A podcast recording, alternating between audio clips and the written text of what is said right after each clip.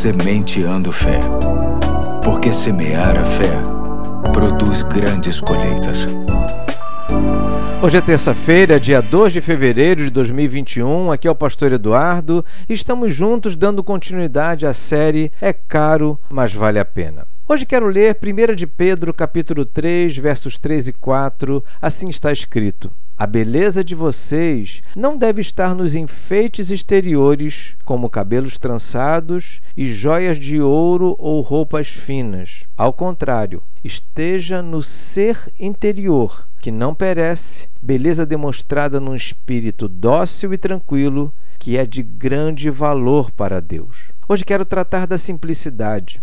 A simplicidade, segundo o dicionário, é ausência de complicação, ausência de pretensão, de ostentação, de luxo, de pompa ou de sofisticação.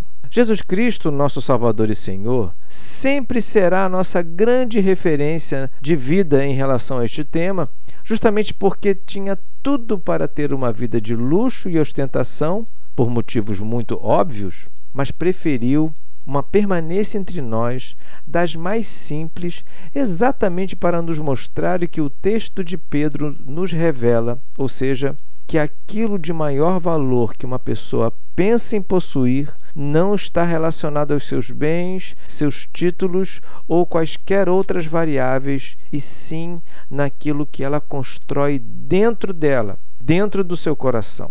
Só que ser simples é caro demais, por mais que isso pareça ser contraditório. Materialmente e financeiramente falando, não ser simples é muito caro. Tem gente que, pela pura ostentação, gasta o que não tem para comprar o que não quer, para agradar quem menos ama. Porém, emocionalmente e até espiritualmente falando, ser simples é muito caro, porque requer combater a nossa vaidade e senso de valor.